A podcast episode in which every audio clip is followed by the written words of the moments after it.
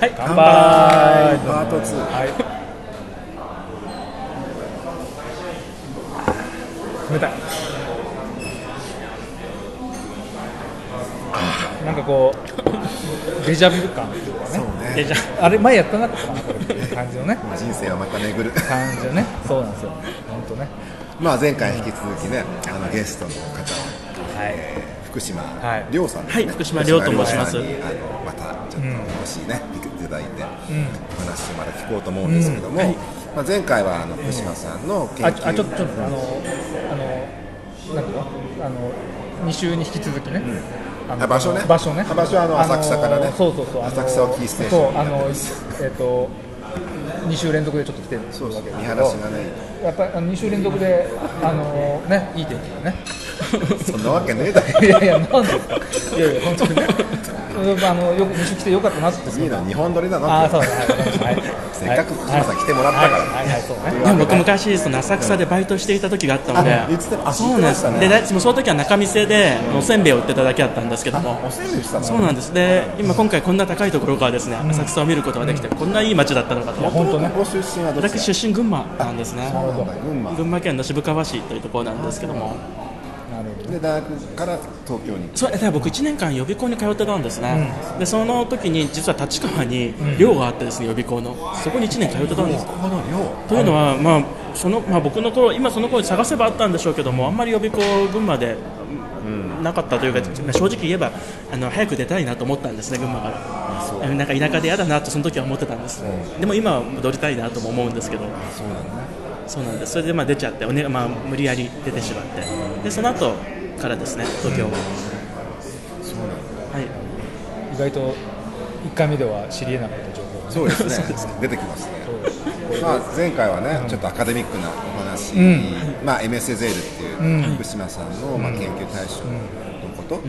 福島さんが MS ゼールのどういうことにあのご興味持っていてとかあと MS ゼールについてですよね。まあ彼は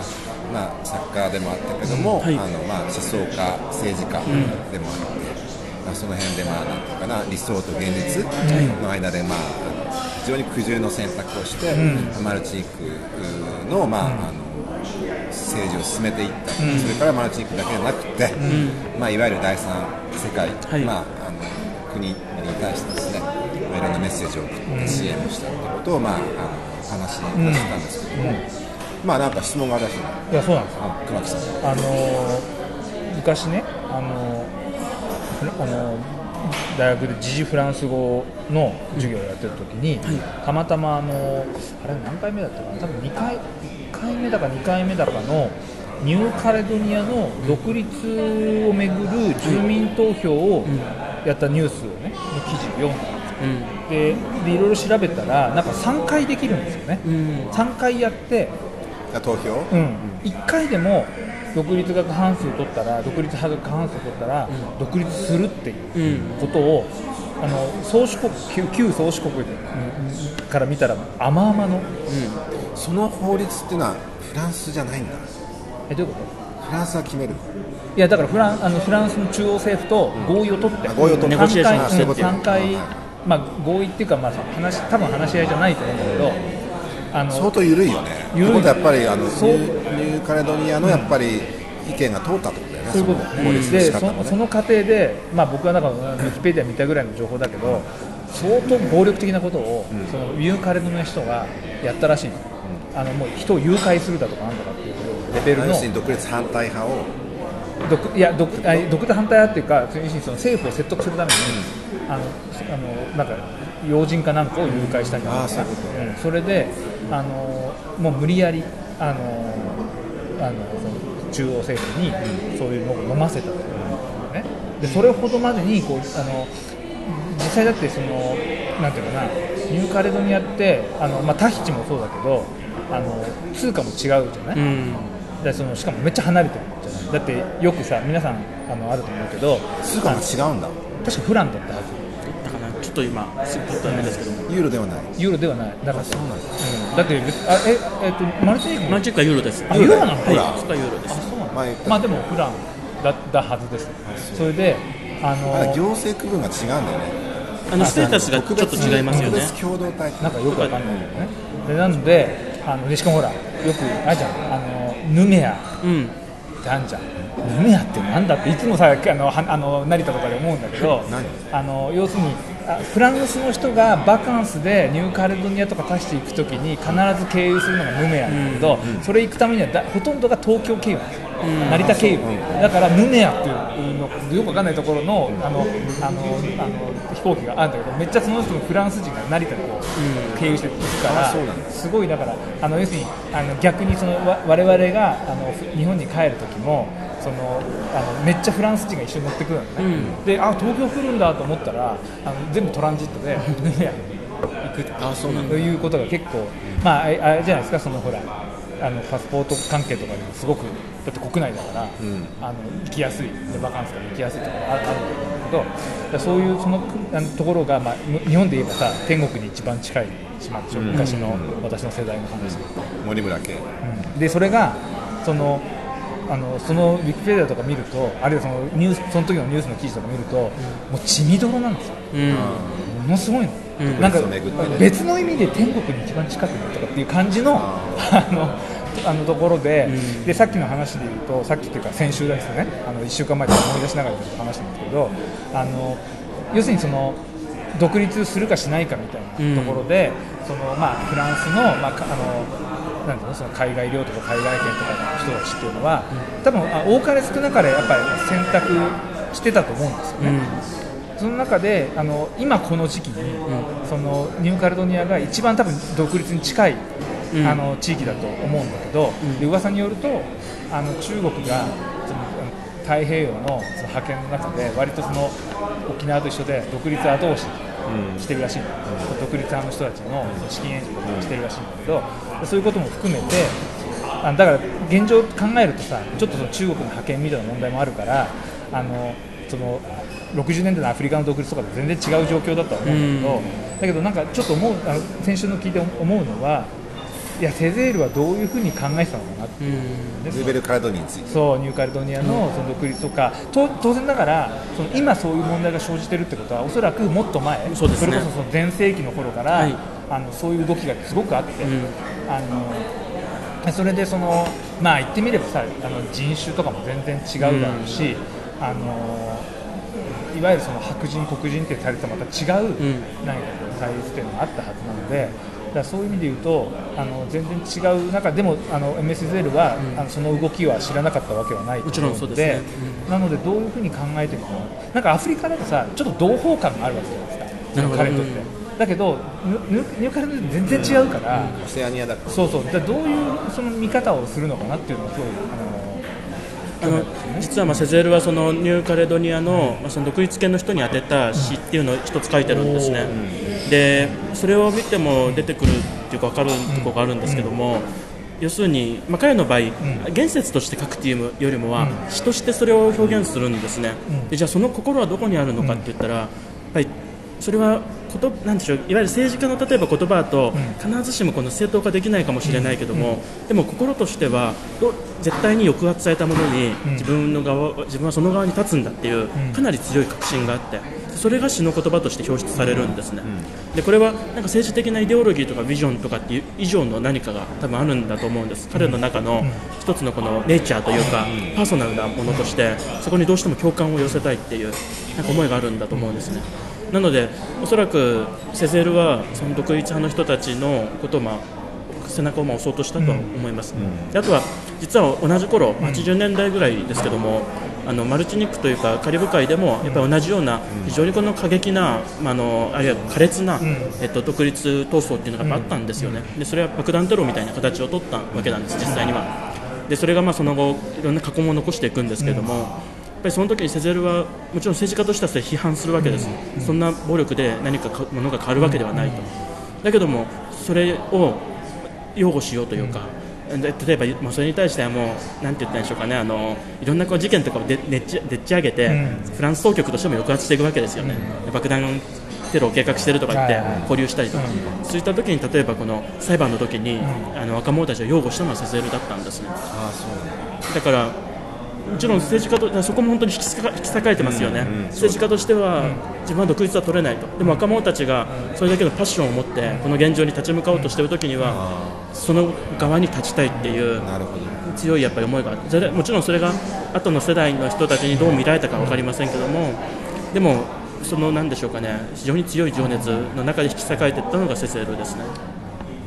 ある意味同化っていうのはその折衷的な折衷的なところがあったんだと思います。やっぱりあの決断として同化っていうのがあった、うん、あったんだと思います。ねやっぱり現場の人から見るとさ絶対ひよったって思われるよね、うん、それは。それはやっぱり後世のあの今だから70代ぐらいの例えばラファエル・コンフィアンとかは非常に強くその点を批判してるんですよね。だって民族自決がもう PC っていうか正しいっていうにもされていて、それにいろんな左翼左翼の知識人がひっついてねやってたわけでしょ。今の話聞くとやっぱりアルジェリアにおけるカミュの立場、うん、とちょっとやっぱり重なるところが感じられますよね、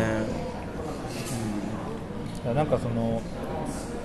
多分さその60年代とかのその独立とかってさ要はその経済ねあのなんていうかなあのある種の自尊心としてこう独立あの自由を獲得して貧しくなるか、うん、豊かだけどあのくあの首根っこ捕まえるかっていうさことだと思うあのなんかそのニューカルドニアの話ってさ結局なんかその主人が変わるだけなんじゃないかなっていう感じ、あの要するにフランスから中国に変わるだけ中国ってほら今あのソロモン諸島とか最近ニュースがあったよね、あの安保安保条約結んでうんたらかんたらで他の国もやろうとしたけどいくつか反対してされて全部はできなかった。だから今中国とアメリカで取り合いをしてるんだけどそれってさもう今やさ、まあ、台湾は別にしてあの実際に軍事的に侵攻するってありえないだから基本的にはさ安保条約をどんどん結ぶ中であのお前らが来たらこっちはやるよっていうような感じの状況状況を全部作っていくっていうことだと思うんだけど多分そのニューカレドなんかに独立したらそのまあ中国がいち早くあの、まあ、実際にそのあの支援していたかどうかは別にして、まあ、絶対出てくると思う。だからそれでなんかその単純にそのあのその自自由まず自あの自由で貧しいか、あのま、貧しくなくその不自由かっていう対立じゃなくなってきてる感じがあるから、うん、その点はだから今でもやっぱりあの経済的な理由と大きいんじゃない？やっぱ要するにそのバックバックバックにバックアップされる、バックアップとしてフランスよりも中国の方が魅力的だっていう判断があるんじゃないですか、ただあのああいうのってさあの多分あの例えば沖縄とかもそうだと思うけどあのみんなその要するに実際に支配されるわけじゃないから、うん、同意があるわけじゃないじゃん、だそのニューカルドニア独立を支持している人がもともとそのじゃこの独立は中国のバックアップがあるって知ってるわけじゃないから、うん、独立したらえ何中国のあれなん支配下になってるの？みたいな感じになるっていうそういうさあの中国のあの単純にそのあの中国のなんとか省になってたんですよ、うん、そうじゃない。絶対そうじゃない。いやでも分かる。んじゃないいやどうなん、まあ、まあ、民衆レベルで分からないけども、行政の中枢にいる人たちは、バカじゃないからね、そこまでやっぱり分かった上でのことなんじゃないですか？あとやっぱり、まあ、それもちろん非常にその厳しいリアルポリティクスの話であって、セゼルはまあそのリアルポリティクスの場に身を置いてた人であることは確かなんですけども、まあ、やっぱり詩人としてのセゼルはまたちょっと違う位相もあったかなって気がするんですね。でというのは何よりも忘れてはならないこととしてマフチックにはもともとはカライブ族という先住民たちがいたんですよね。でその人たちの虐殺の上に奴隷制の搬入まずは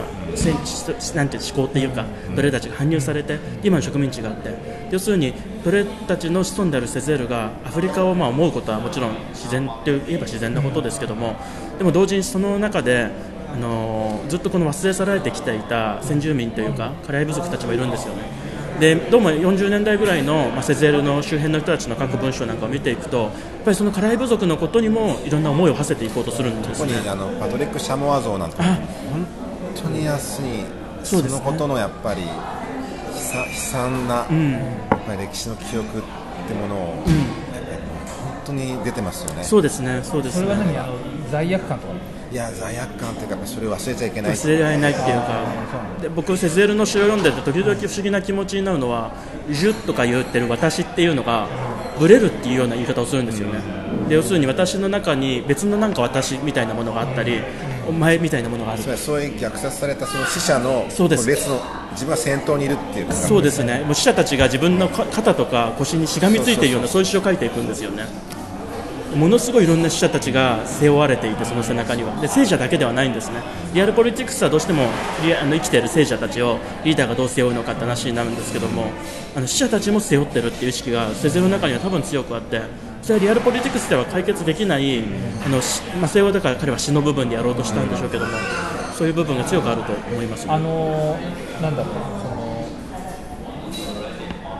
その例えばさその、まあ、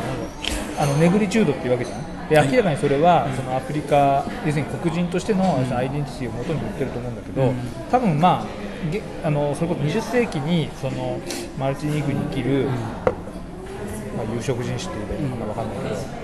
あの当然根血だよね。そうですね、そうすると、じゃあネグリチュードって言ったときに、そのさカライブ族っていうのは、どういうその位置づけになる？あの僕、これは、まあ、これちょっと自分が思ってることに過ぎないかもしれないんですけども、これ、いわゆる黒人を意味する、例えばノワーフみたいな単語でないっていうことが重要なんだと思うんですよ、つまり、ニグロっていう、ニグフって言った言葉、これが多分重要だと思っていて、でこれは単なる皮膚の色ではなくて、そういう奴隷状態に貶められた人のことをニグロっていうふうに言うんですよね。要するにそれは単なるこう肌の色だとか人種のことではなくて支配するために生み出されたカテゴリーがあるいはステレオタイプがニグロっていう言葉であってネグリチュードが念頭に置いているのは多分その意味ではニグロなんだと思うんですね。もちろんネグロにさせられた。そうですさせられたっていう。ボーボワールじゃないけど。そのカテゴリーってこと。収められた、その自分がだからそういう状況に貶められたものとして扱われてきたっていうことをどう引き受けるかであってそれはもちろん肌の色とかと強く結びついているんですけどもそこだけに還元されない人間のこう力の側面みたいなものって言ったらいいんでしょうかね。権力の側面。そういうのを非常に強く意識した言葉だだとは思いますね。なんか、でもちょっとなんか、正直こう、不公平感っていうか、うん。えじゃあそれって、そのいわゆるそのイエローの人たちもうん。そうなるのかっていうと、えって思わない？いやでも今の考え方はやっぱね、やっぱサルトルかなと思うよね、うん。実存主義っていう部分な多分あのあのセゼールもフランスのグランゼコロに行って、はい。多分その薫陶というかな、受けてるとあのムードはやっぱり受けてますよね。受けてると思います多分今の話聞くと実存主義の影響はすごくかなり受けてると思います、まあ、サルトルがあの黒いオルフェっていう文章も書いてますので、ね。セゼールについて。ね。いやなんかあのでそれがさっきほら前回言ったやっぱり結局西洋の秩序の中にあそうそうそう、だから生まれちゃうっていうのはあるいやなんかそれこそカライブ族もあのさっきのその黒人によるアジア人差別とかも、え？ってにいう感じがちょっとしたんだよね。どう？うちはでもネグリチュードについては本当にだから60年代ぐらいから、あの特にアルジェリアとかの,、あのムスリム系の人たちから非常に強い批判なんかも受けるんですよ、ね。でそれはやっぱりセゼルかなり意識していて、である種のためらいではないですけども、それでも30年代にネグリチュードっていう言葉を作った時には、それを擁護する必要があったんだっていう、今はそれがどれだけ批判されているかもよくわかるけれども、30年代どういうとこ状況だったかを思い起こしてほしいってことは強く言うんですよね。それはあの要するにあのその当時60年代とかだと、もう合わないっていう認識がもう自分であったっていう。そうだと思います、つまりネグリチュードっていう言葉だけでは語れないっていう、まあそれは正しいその通りだとそれはそうでしょうね、やっぱりインドシナ戦争があって、ベトナムのことがあって、アルジェリア戦争があってってそのところでもね、やっぱり全然状況が違う、状況が違う。だけどだけどその30年代だろうが何何年代だろうがカライブ族はいいたわけだよね、まあ殺されたそれはだからあのそれは反省しなきゃいけないんじゃないかなとちょっと思う。つまりそのあの確かにそのアアジアのこと人は全然認識できなかったかもしれないけどカライブ族は最初からいいるでしょ、いたでしょっていうそれは知ってるでしょっていうさそれを差し置いてそのそのヨーロッパだけ見てその YouTube だそのことの後ろめたさがあるから、それをやっぱり詩っていう形そうですね。詩詩の私中にも今の福島さんの聞くと、もう詩っていうよりはもうなんていうかな、宗教的なうん。行為だよね、つまりもう天皇じゃないけどね、まあ、その玉沈めとやっぱり悪魔払いっていうかさ、やっぱりそういうさ猜疑猜疑者うんとしてのやっぱり役割をあのセゼールは、まあ、い一方で政治っていうことをやりながら、やっぱりやってたっていうそうだと思います。つまり、まあ、それはもちろんアフリカとどうしても切り離せないところがあるんですけどもでも自分の彼らは非常に不思議な言い方をよくするんですけども聞こえてくるっていうことを言うんですよね、そのいろんなこう叫びみたいなものとか、抑圧された可能性が聞こえてくるとかい私にはそれが見えるっていう言い方をするんですね。それは単なるなんてシャーマニックなものっていう以上に、その人類のこう歴史の中でものすごいずっと血みどろの歴史があるわけでそれをどういうふうにやって自分が詩の言葉としてあの聞き届けることができるのかってことを、まあ、ずっと考え続けてきたのがセゼルだと思いますね。それから自分のやっぱり後ろめたさ後ろめたさ在償感そういうものもパーソナルなものも含め全部含めてだと思いますね、だからセゼルって本当に黒人運動のリーダーだって言い方されるんですけども、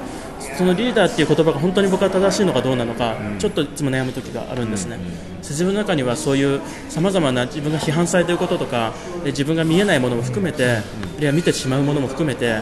いろんなものをこう引き受けるある種の弱さみたいな受動性というかそれなりのこうしなやかさがあるとは思いますね。いやなんか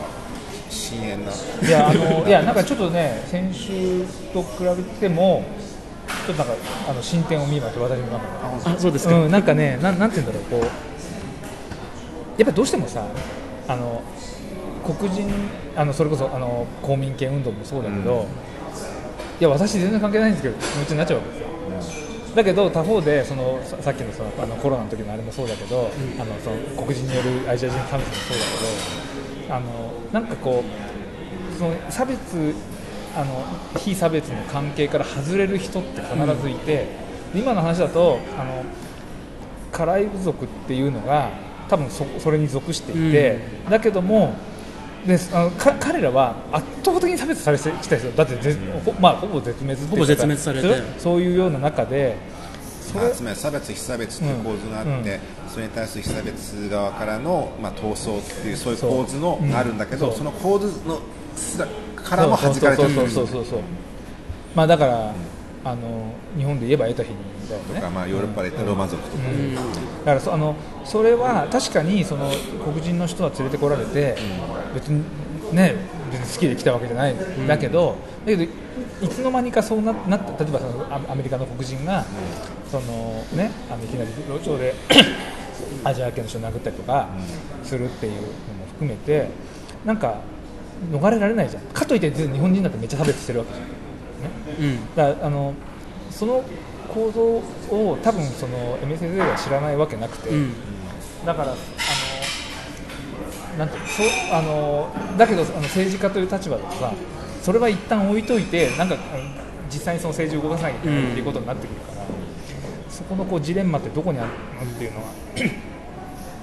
だからそこでこうあの多分そういう時にこう詩っていうのがね、関わってくると思うんだけどであの中島みゆきがなんだって？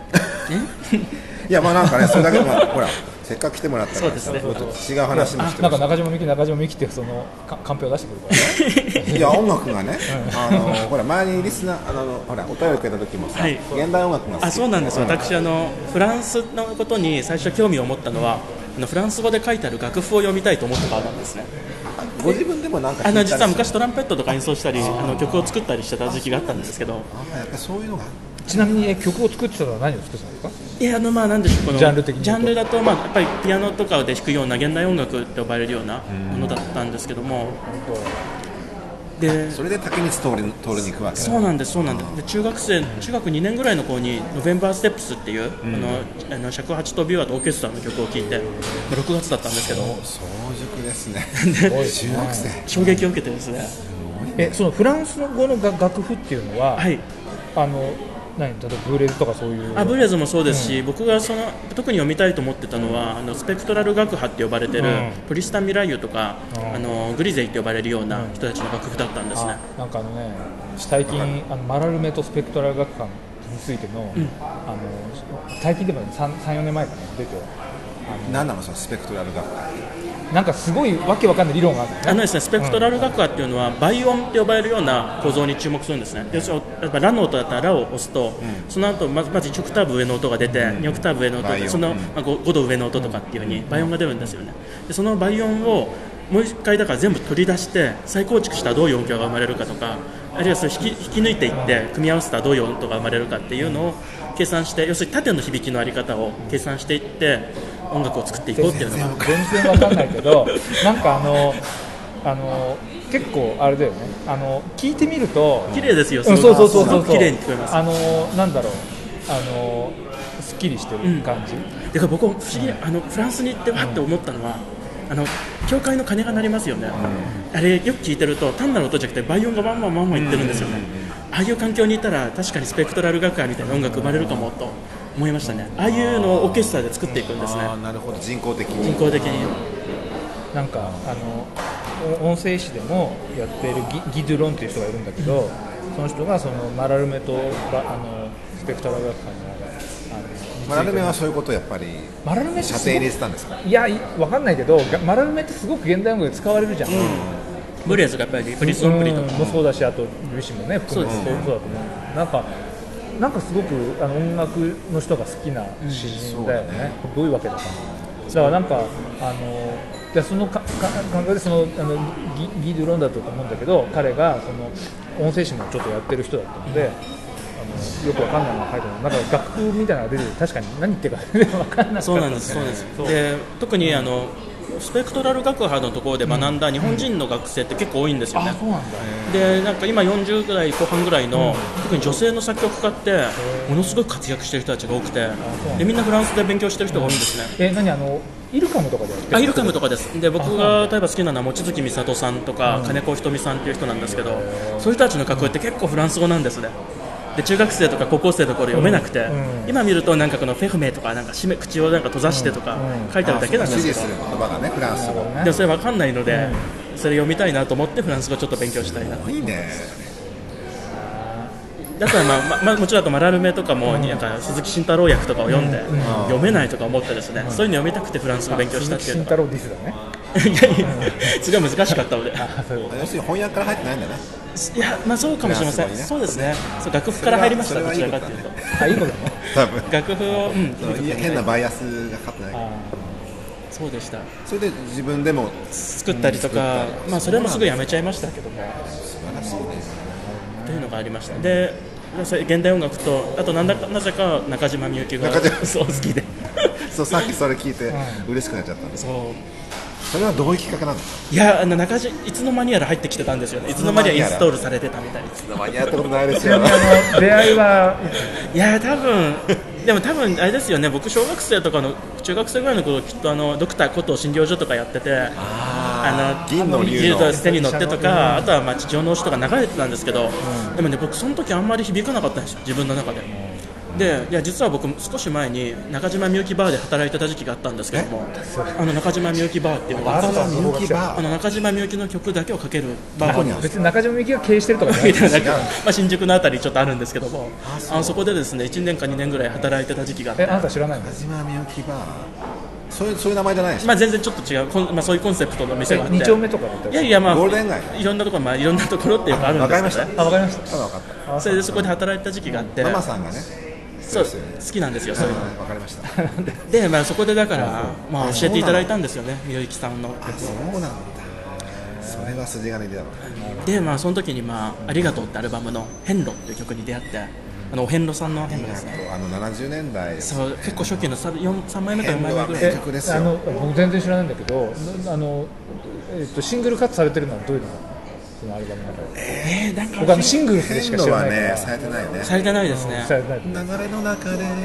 今はもうやそれは知らないすごい長いそう歌で女性の一人語りのありがとうってもうあのあの小坂中ぐらいしか知らないあとでありがとうどんな歌ありますえー、どうでしたっけね、ちょっと今、もう抜けてしまってるんですけども、とにかく僕、変路しか、さんありがとうだとなくて、あとやっぱり、僕これあんまりなんか暗い曲なので、おすすめできないんですけど、異国っていう曲があって、ああ100はいはい。億粒の灰になっても私でしょいいですね。あれも生きていてもいいですか？う、もう泥のようになんか飲みお酒飲んだ後とかに聴くのが本当にいいですよね。あホームにて。あ、ホームにて、そうかそうだ。その時期そうそうそう。あ、ホームにてはいいですよね。あれは結構メジャー名曲になったよね。名曲ですよ。あのなんかカバーもされてましたよね、牧原さんとかがね牧原そう歌ってだよね。そうなんだ。そう。やべえちょっともうこれはあれだなこの後ちょっとカラオケっていうルートしかなくなってきていやるだからもうね。中島みゆきと現代音楽をずっと聴き続けるっていう、なんかちょっとですね。いいいのかどうかよくわからない、音楽の聴き方をずっとしてまいりました。他にやっぱり同時代の音楽よ、あのあのポップスでいうと、同時代の J−POP よりもやっぱりそうでしたね。中島みゆきでであとは大学入ってからは友川一樹とかでしたね。友川和樹、はい。生きてるって言ってみろ。ってやついやだからあのトドをもう殺すなちょっとさトドを殺すなとか。リリアルタイム感がないんだよね全然。あ似てる。そんな感じ私と全く一緒、うん。どんどん遡っていっちゃそうう遡ってっちゃうタイプですよね。あそうなんだ。そうなんですそうなんです。でも別にどんどん遡ってるって言っても別にそのなんですかあのあアキルタボーイズとかそういうとこまでいかないわけで。だからあのワールドミュージックの時はそこまで遡る三迫忠明と東京九番ボーイズとか。知らないよ。あ そうなでもとあ何でしたっけ？あの東京マンボブラザーズでしたっけ？なんかそんなのありましたパノラママンボボーイ。ズあパノラママンボボーイズか？あのあのあれでしょ？ネット上になっちゃった人でしょ？あそうなんですか？あのパラダイス山本全然知らない。あそう餃子屋やってるの会員制の餃子屋とかやってて、本当であのああのそう。えー、なんだっけ、うん、まあそうね。でも友川和樹ってことは、じゃああれじゃない？URC 系はいかないの？あそっちのはあまり僕行かなかったですね。高田とか遠藤健二とか。あの、まあ、本当に軽く聞くぐらいになっちゃってましたその時は。友川和樹若和樹さん。いやだから多分それはあのあれが良かったからなんですよね。あの夜を行く人が。あつまつまりつまり千秋直美経由なわけです。完全に。わかりました。なんだよそれはもう千秋直美経由で、か夜は暗い。辛い。あ夜は怖いか、うん。もうそっち系ね。わかりました。もうそれはもうしょうがないですよね、そうね。しょうがない。もう5です。あ5です。5です。あ5それでまああとはまあな三人娘とか。3人娘？えっ、とあとは何でしたっけ？えっ、とあのー南南沙織とかこっちの方ですね17歳。17歳とか。初代かと。エリシエミ日村さん あそうです。あでもだから17歳とか聞くようにな、聞いてようやくなんでしょう。あのポップスの曲が聴けるようになったなっていうかそんなあの堤恭平さんの曲とかが、はい自分はもうやっぱり聴いてあのお世話になってたんだなって思えるようになったんですよね。それ。同世代と話は合わないですね 私もそうだったもん本当に合わなく同て。世代と合わないまあ僕は同世代の人しか。会わないそうなんだそうなんです。そうなんですなるほまあ、最近なんか折原裕太さんでしたっけ？ちょっとあのせあの正確な名前がどう折か原裕太さんだったかな。そういう若い目の人もちょこちょこ頑張って聞くようにはしてるんですけども。やっぱりすんなり水のように入ってくるのは中島みゆきさんとか。ですよね。あるいは友川一樹さんとか。どあ朝顔歌ってた人あそうですそうですそうですあその折折原って。人うん。あのあの観察や朝顔っていうね観察や朝顔っていうあの上野樹里が主演のドラマがあって。あ見た見た。うんうん。非常にいいドラマでしたよ。うんうん。形あであの人は時藤三郎がですねがあそうそう。時藤三郎がボケちゃうの。そうそうそうそう。見た見た、うん。そうですね。ちょっとだから偏った音楽の聴き方を私は。そうですね。あの音楽に偏るとかないから。確かにそうですね。そういうのないよ。素晴らしいね。だから僕は洋楽をほとんど聴いてこなかったのでマジで？結構人文系のなんかやってる人みんななんか幼少期から音楽を洋楽を聴いてましたみたいな人多いじゃないですか。あるね。あるね。でそこにも中島みゆき何？友川一樹。はい。したら結構その辺の洋楽？その辺の洋楽って何ジャジャニス・イアンとかさ、ううん、んあーまあ要するに向こうのフォークね。そういう。系じゃない？いければいいんですけどね。まああのそうね。あの別にあれじゃない？そのあのまあまあそんなにフォーク聴いてる人っていないまあフォークじゃなくてもねなんかちょっとやっぱりありますね。あちょっと似てますね。あそう。似てます。だからなんか俺なんかはだからそのもうちょっとさこういろんな国の音楽を聴いてもらいたいの、クロンチョンとかさあのバイラとかさ、そういうのをねこう聞いて全然話は合わない。やっぱりなんか、まあの終焉性というかやっぱりこうマイノリティっていうか、やっぱりそういうなんかなんていうかな声みたいのを響かせる人が好きじゃない好きなんだと思います。うん。そうそうですね。だからある意味現代音楽っていうのはちょっとそこから外れちゃいますよね。あの現代音楽ってどうしてもなんかある種のエリート志向みたいなものがあると思うんですよねでだってみんな芸大卒の人とかがやっぱり作っていくわけでちょっとエリート志向な部分があると思うんです。だからだからなんか自分の中でちょっとそれは 分岐してるというか引き裂かれてるというか。ああの人は独学ですけどね。反体制的な人そうですね。だからまあ竹光さんはそういう意味ではちょっと別自分の中で別格だなっていう、一応あの僕はあの現在あのあれですよ。あのイルカムとかは授業で扱いますよ、あそうなんですか。いやミュージックコンクリートの話とかを、まああのコンクリートってさ、はい。具体じゃない具体詞とか、まあ、具体芸術ってあるじゃない、うん。タイヤとか使ったりとかあれの中でそのあの具具体っていうのはこう素材そのもののあれだから、そのあのシェフェルなんかさ、ん。あの鉄道でそうですね。鉄でマイク埋めてそうそう振動をああいう取ったりとかのとかあの結構フランスはそういうのね、やってるから現代音楽のとことつながりとかも多分強いと思う。あると思いますね、あとさ、アフリカン BL の話聞きたい。あそうです前にほらあのお便りで、アフリカン BL、ね。そうですね。って言ってたからちょあっとそのの話をやっぱりそのそうですね、まあ、もちろん日本の BL みたいなジャンルとしてあるわけではないんですよね。BL 読みますか？あそうあのちょこっと読みます、はい、ただ、どちらかというと、僕、連れ合いがそういうふうに読むことが多いので、時々貸してもらったりしてっていう感じですね、あのそれは何？漫画を読む感じ？漫画ですね、どちらかというと。なん、かさ日本ってさ BL って言うと漫画のイメージがすごく強くない？本当は違うんだけどね、まあ、でも一応主流は、ままあ、まあ源流は漫画だったからもともと少女漫画だからああそうかそうそうですね、だからでもやっぱり、日本のやつだと、やっぱりトーマの心臓とか、やっぱあっちの方に戻っちゃうんですよね、はい、やっぱりやっぱりすごいですよね。やっぱりそこも遡る。遡っちゃうんですよね、でまずアフリカン BL の話でいうと、やっぱりジャンルとしてはまず確立されてはいなくて、その一部の人たちが書いてるっていう感じなんですね、でかつ、やっぱりムスリム圏ではやっぱり相当厳しい抑圧があるので、書いてる人、例えばタイヤっていう、まあ、マムスリあのマグレブの作家なんかは、あのやっぱりどちらかというと活動家になっちゃうんですよね、彼はまあゲイの活動家ですので。書き手はやっぱり当事者。当事者になりますね。あの同性愛者の人はやっぱ多い多くなりますよね、それでしかもそういう人人たちは、やっぱりそのマグレブでは書けないので、フランスに渡ってそっちで書くとか、形になるわけですね。でじゃあ、サハラ以南はどうかっていうと、まあ、僕が非常に好きなのは、トーゴのサミチャックっていう作家なんですけども、トーゴっていうのはフランス語圏ですか？そうですね、フランス語で書く人ですね、が多いですね。サミチャック。サミチャックというですね人で、この人は社会学者でもあるんですけども、でずっと中南米におけるあの売買春の問題を社会学的に研究してきた人だったんですね。でこの人の例えば「仮面の祭り」っていう作品があるんですけども、これはもう、まあ、同性愛だけではなくて、どちらかというと異性層とかそういうのを扱った非常に豊かな、でお姉さんと弟っていう権力関係の中で、その弟の方がいかにそのなんでしょうかね自分のこう性の性セクシャリティを自覚していくかっていう話を書いてたりするんですけどもこういうのはアフリカでは書けんあの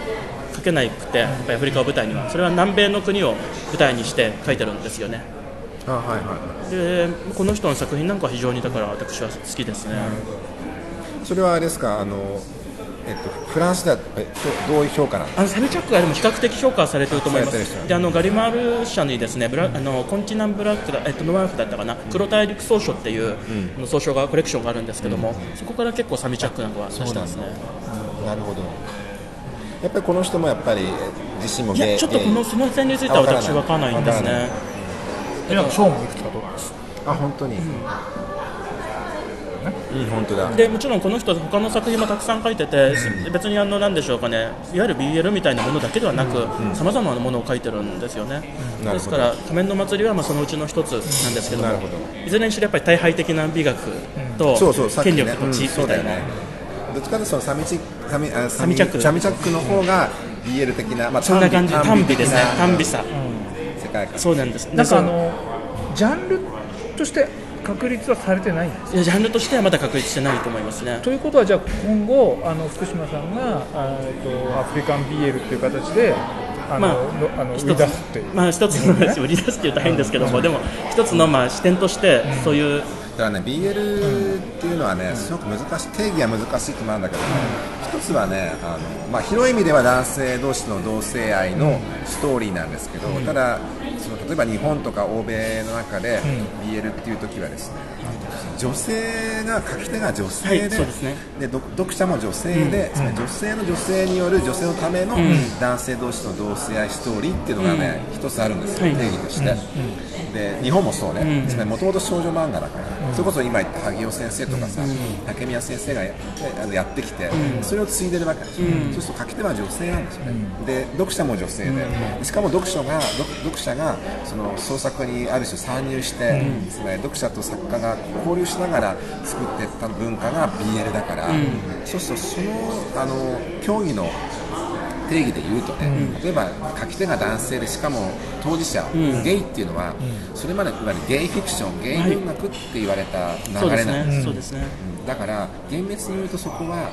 違うっていう人もいるし、あの私もそれは分かるんだけど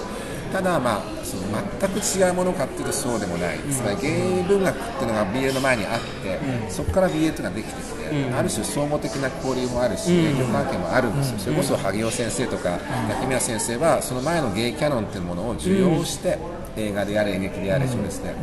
それでああいう表紙を女性が作ったわけだから、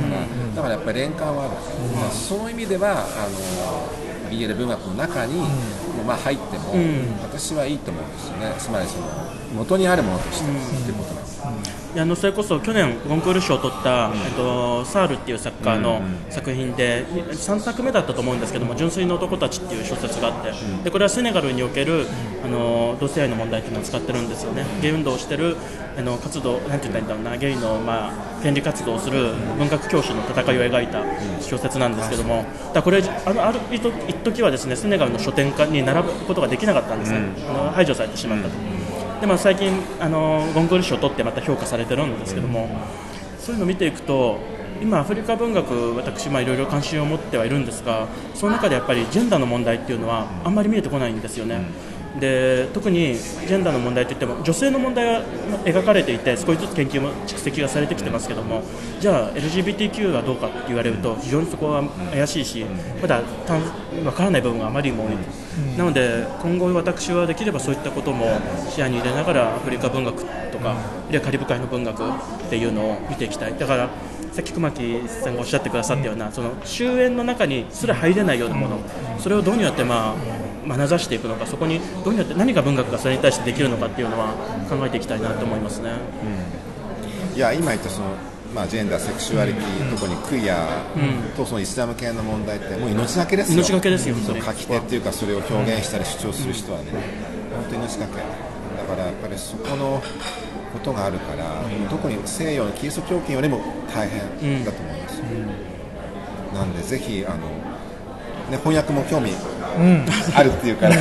ぜひなんか紹介ね。あそれで一つして、宣伝してもよいですか？どうぞどうぞ。あのですねあの私あのアブラマバンクという方のアフリカ文学講義という本をあそうだそうあの中村隆之さんという方とあの そうそう。ね翻訳したんです。最近出たんですそうなんです。そうなんです。出たんですねでぜひですねあの、皆さんあの読んでいただけたら非常に嬉しいなっていうふうに。アフリカ文学。はい、講義。講義。はい、あとアランマバンク本当に素晴らしい素敵な見た目もかっこいいですね。これもかっこいいねあみすずみすずはいみすずから出ました。書房から出てるんで、はい。ね、それもリンクに貼ってね、非常に良いあの、いいのでぜひお願いいたします。はいということで、はい。ね、たっぷり2週にわたってねね、本当ね。一週間間もうドキドキしてますけど。間間もうどうどうなるかなと思日本って。取り立ってすみませんということで、はい。ままたね来週フランスにそうです、はい、来週パリに戻ります。気をつけて。ありがとうございま。ますたじゃああのお帰りの際はレギュラーということでそうですね。またなんかね、ぜひあの来てほしいと思います。また帰国の際はお会いできたら嬉しいです。どうもありがとうござい。ましたどうもありがとうございました。ありがとうございました。はい